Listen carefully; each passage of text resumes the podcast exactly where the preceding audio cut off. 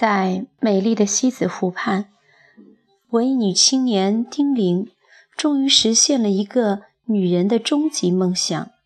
她同时拥有了许仙和法海。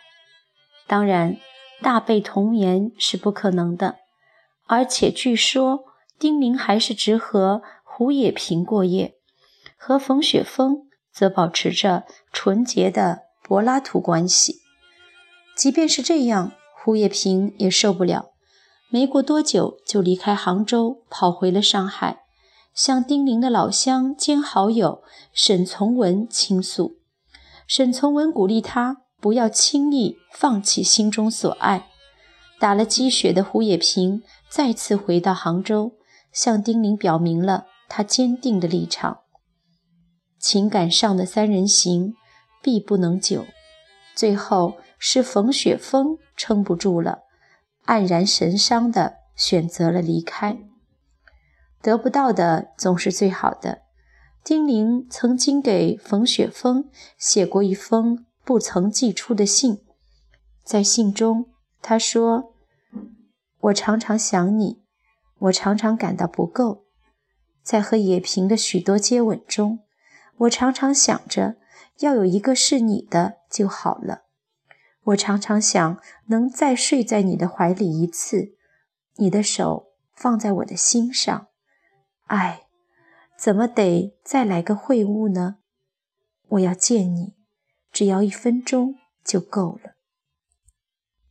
这封信让我深深的怀疑，他和冯雪峰之间真的是纯洁的男女关系吗？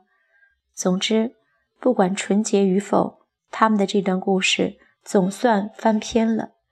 之后，尽管丁玲念念不忘，冯雪峰却没有再回头。丁玲和胡也平的故事结束得更加惨烈。冯雪峰走了之后，他们过了一段相濡以沫的平静时光，一起投身于革命。期间，丁玲还生下了一个小男孩。但这一切。随着胡也平被国民党枪毙，画上了句号。他当时年仅二十八岁，这对丁玲的冲击不言而喻。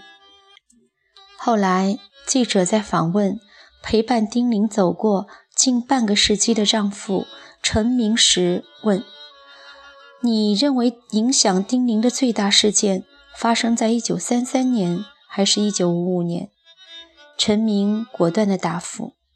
不是五十年代，后来的都是小事了。是三十年代，胡也平牺牲了，他坐牢了。三人行的故事说完了，下面要说说姐弟恋。当四十六岁的伊能静嫁给三十六岁的秦昊时，人们纷纷为这段年龄差距为十岁的姐弟恋而惊叹。其实，十岁的年龄差距根本算不了什么。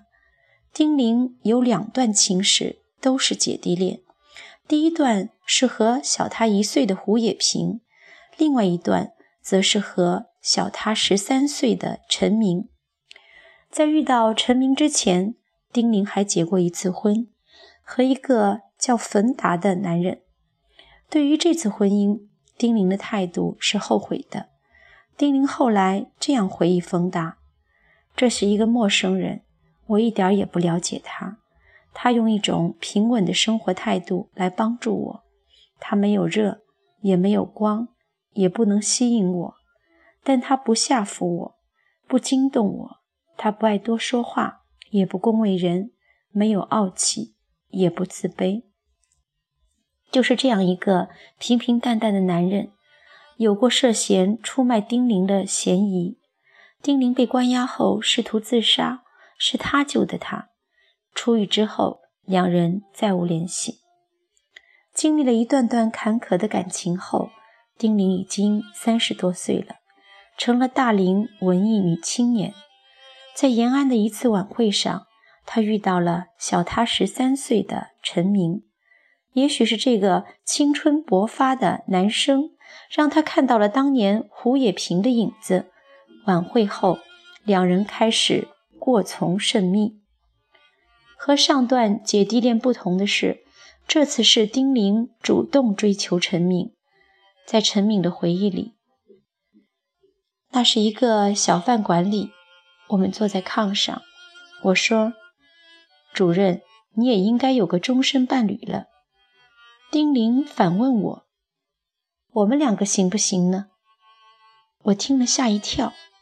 事后，我在日记中写道：“让这种关系从此结束吧。”他看到后却说：“我们才刚刚开始，干嘛要结束呢？”两人相爱后，一时流言蜚语满天飞。迫于压力，陈明曾经娶了另外一个女人，可他还是放不下丁玲，最终选择了和妻子离婚。一九四二年的二月，三十八岁的丁玲。和二十五岁的陈明，在周围的嘲讽和挖苦声中正式结婚。出乎那些嘲讽者意料的是，这段婚姻一直持续到丁玲去世。他们的感情经历了很多次的考验，在文革中，两人被关进牛棚，还约定说：一不能死，二不能疯。结婚二十五年中。陈明一直陪伴着他，给予他温暖。丁玲晚年说：“如果没有他，我是不可能活到今天的。如果没有他，我即使能活到现在，也是不可能继续写出作品来的。”都说乡女多情，丁玲就是这样一个多情的乡女。他活了多久，就作了多久。生命不息，折腾不止。其实多情也好，作也好，都是生命力充沛的表现。像他这样的多血质性格，是不能容许自己的生活像一潭死水的。No 作，No die。他终生都保持着蓬勃的生机和充溢的激情。在感情上，丁玲。尽管爱过不止一次，可除了冯达外，他对每段感情都全身心的投入。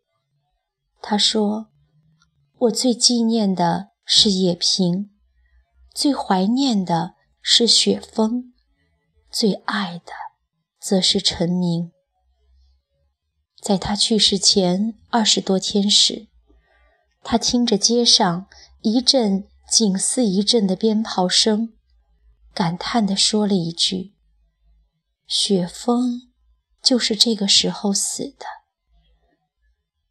他在生命的最后时刻，还不忘对陈明说：“你在亲亲我，我是爱你的。”